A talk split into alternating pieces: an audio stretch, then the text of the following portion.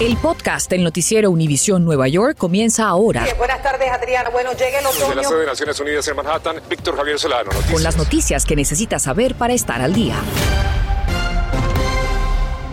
Buenas tardes. Le saluda Adriana Vargasino. Y Víctor Javier Solano, como siempre, es un gusto que nos acompañe. Y comenzamos con lo último que ocurre en Ucrania. Miles de ucranianos siguen huyendo cada día de su país ante el intenso bombardeo ruso a ciudades y poblaciones.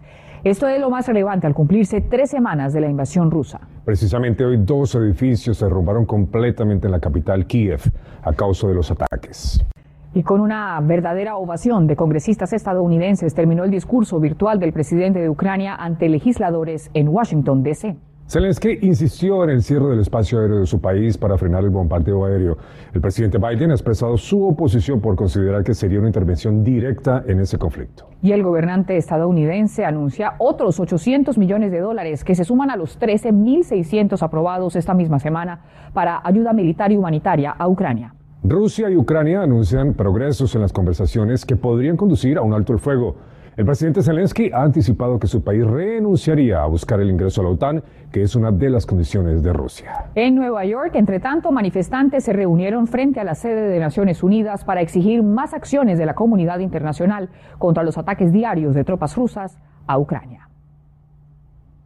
Y por otra parte, el alcalde Eric Adams, junto con la uniformada neoyorquina, dieron un vistazo de cómo funciona el entrenamiento de oficiales de la Unidad de Seguridad de Vecindarios, que llevan unos días en la calle, algunos de ellos en los sectores más peligrosos de la ciudad. Así es, Víctor. Y Gary Merson indagó cómo, de, según el departamento y el manual de procedimiento esta interacción de unos de estos agentes, cómo debe ser frente a los sospechosos. ¿Cuál es la forma de evitar que esto escale para controlar la fuerza física, por ejemplo? Lo que estamos haciendo en los métodos ahora, tenemos eh, ten mucho cuidado de no tener la persona tirada en el piso, porque ta- lo que estamos haciendo es que la persona todavía tiene que respirar. ¿Ve cómo le cogí la mano así con los dedos? Sí. Entonces puedo, sin tener la presión arriba de, como decimos, los músculos intercostales o los pulmones. Y esto me neutraliza porque duele la mano Correcto, cuando la así, y lo ponemos para atrás. Este cambio en la forma de lidiar con criminales es parte de la enseñanza a los equipos anticrimen, respetando la integridad física, en que además del uso apropiado de la fuerza, refina la aproximación a un sospechoso usando técnicas de conversación, tácticas para calmar a un agresor y bajar la tensión en una disputa. Después de siete días de entrenamiento, han empezado a salir de esta academia policial las decenas de oficiales que se integrarán a estos equipos, pero volverán aquí a ser reentrenados y a rendir cuentas sobre si están cumpliendo su función sin atropello a la comunidad. This is a dangerous assignment. Esta es una misión peligrosa, dijo el alcalde en conferencia de prensa en Queens, y no podemos enviar a nuestros hombres a cumplirla sin el debido entrenamiento y apoyo. El NYPD aclaró que serían 30 los cuarteles y cuatro áreas de servicio, y además de un sargento, los equipos podrían contar con un subjefe junto a los cinco agentes, pero entrenan un total de 490 para tener refuerzos en sustitución en caso de que alguno resulte herido o inhabilitado. Citamos al ex sargento del NYPD, Felipe Rodríguez, quien ve carácter en el programa al integrar oficiales de alto rango. Tenemos los policías ahora en carros que no tienen nada que ver con la policía. Tienen Hondas, tienen muchas diferentes marcas, diferentes grupos de carros. Y eso puede darle el- la sorpresa, el elemento al criminal. El experto dice que en dos meses la comunidad puede sentirse más segura al ver resultados, pero que el NYPD puede considerar cambios si el uniforme no le funciona. Gary Merson, Noticias Univisión 41. La escena de una investigación por parte de policías del cuartel 43 esta tarde en el sector de Soundview en el Bronx. Un hombre de 20 años fue baleado en un brazo y en una pierna cuando se encontraba cerca de la calle 172 con avenida Harrod. La policía todavía no ha dado con el pistolero. Bueno, y con estas condiciones a muchos les gusta salir a disfrutar comiendo y bebiendo al aire libre. Y precisamente dueños de restaurantes presionan para que permanezca el programa de bebidas alcohólicas para llevar en Nueva York, que los ayudó a mantenerse a flote durante la pandemia. Peter Ortega habló con uno de ellos y también con quienes se oponen. Dueños de restaurantes, activistas y legisladores del estado de Nueva York se reunieron aquí en el restaurante Mojitos en Queens para exigir que el alcohol para llevar de manera permanente sea incluido en el presupuesto final del año fiscal 2022-23. Te lo agradezco, gracias. Aquí nos encontramos con Marcos Muñoz, dueño de Mojitos. Marcos, cuéntanos, ¿por qué es importante que se convierta en permanente el alcohol para llevar? Peter, más que importante es una necesidad. Fue lo que nos permitió poder reabrir, poder sobrevivir durante la pandemia. A pesar del gran apoyo popular y de contar con el respaldo de la gobernadora Kathy Hochul, la propuesta de hacer el alcohol para llevar de manera permanente no fue incluida en los presupuestos de la Asamblea y el Senado estatales para 2022-2023. Nuestra gente sobrevivieron el verano pasado, no solo la comunidad latina, todos los restaurantes de Nueva York. Eso fue, como decimos nosotros en inglés, un lifeline. Según una encuesta de la Asociación de Restaurantes del Estado de Nueva York, el 78% de los residentes del Estado apoya la idea del alcohol para llevar de manera permanente, mientras que en la ciudad de Nueva York el 81% está a favor de la medida. Dichas bebidas se hicieron muy populares durante la pandemia, pero algunos dueños de licorerías se le oponen y piensan que amenaza su industria. Sin embargo, en esta tienda de licores en Jackson Heights piensan diferente. Pienso que no, que no tiene nada que ver una cosa con la otra. Pienso que ellos son independientes de esto. Ellos se distinguen por vender botellas. Nosotros nos distinguimos por vender cócteles preparados. La fecha límite para el presupuesto final es el primero de abril, por lo que todavía pudiera haber un chance de que se incluya la propuesta. Sin embargo, los legisladores aquí presentes nos explicaron que como esto no supondría un costo para el Estado de Nueva York, todavía ellos tendrían hasta finales de la sesión legislativa en junio para seguir luchando que sea una, una línea más de eh, financiamiento para, nuestras, para nuestros restaurantes y nuestros pequeños negocios y así poder eh, seguir gozando de un corredor comercial lleno, vibrante, lleno de eh, negocios pequeños. En Queens, Peter Ortega, Noticias Univisión 41. Infórmate de los principales hechos que son noticia, aquí en el podcast del noticiero Univisión Nueva York.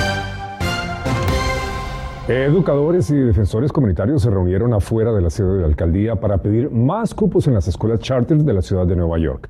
Mariela Salgado habló con ellos y nos explica por qué hacen este pedido.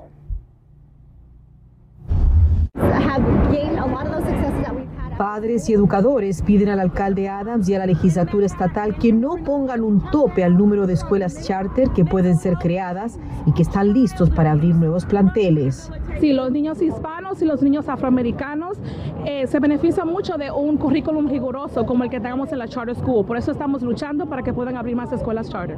Y las escuelas charter estamos trabajando muy fuerte en poder trabajar con la familia completa, con el estudiante y también la familia. They don't have any help for kids with special needs.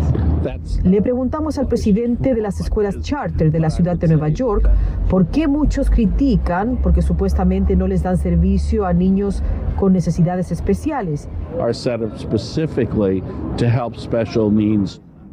Nos dijo que eso es un mito erróneo, algo que ocurrió hace muchos años atrás y que ahora invitan a todos los padres con niños con necesidades a que se matriculen en sus escuelas charter que han fundado incluso una en Staten Island que se dedica específicamente a los niños con dislexia, o sea, aquellos alumnos que aprenden el lenguaje de forma diferente.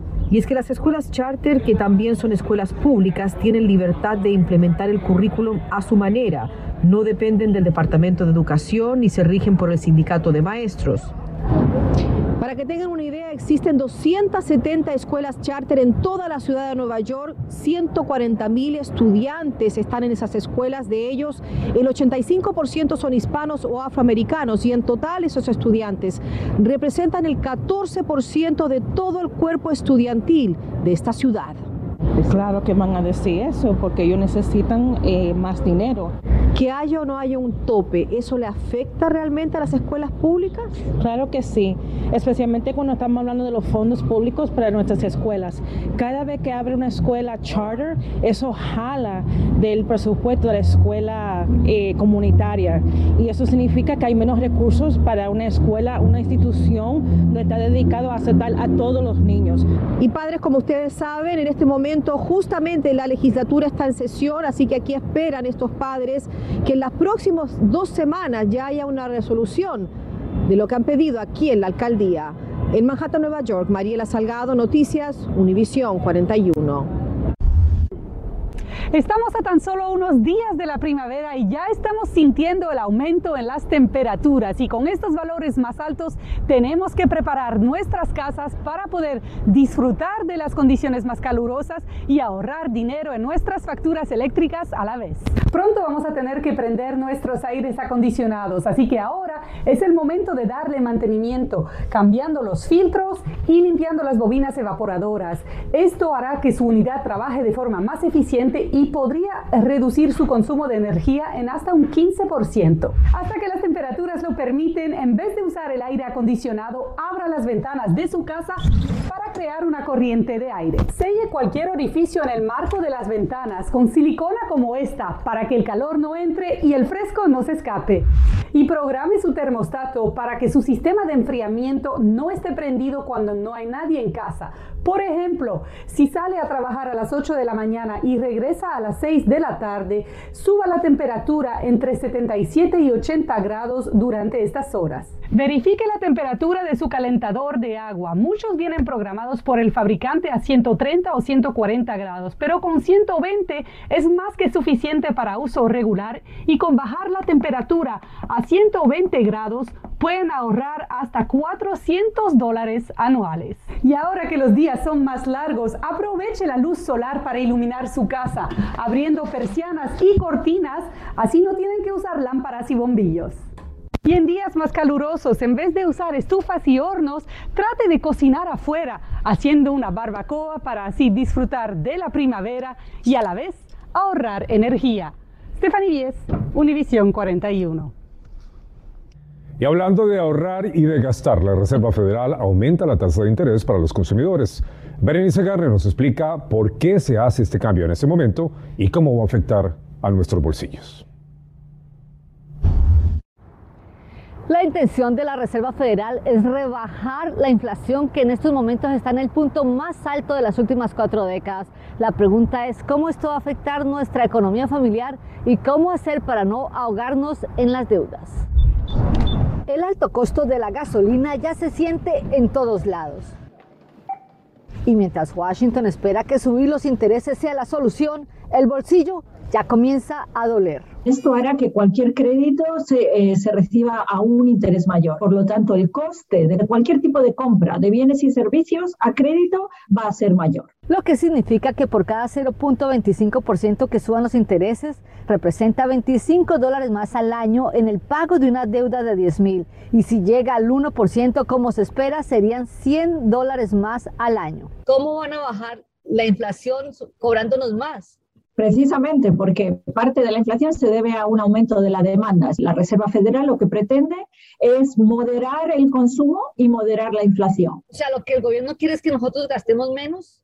Exacto, que los consumidores gasten menos o que miren mejor en lo que pretenden gastar. Lo que ya tiene a muchos con preguntas. Porque quería comprarme mi carrito, pero también quiero saber si es el momento. Yo lo que recomendaría es que si realmente no necesitan comprar o cambiar un coche, no lo cambien ahora esperen. Si la decisión es firme y realmente necesitan cambiar el coche, eh, yo lo recomiendo que lo hagan cuanto antes. Además, esta catedrática de economía del City College recomienda no hacer compras a crédito, pagar los balances que tengan en las tarjetas y reducir gastos innecesarios.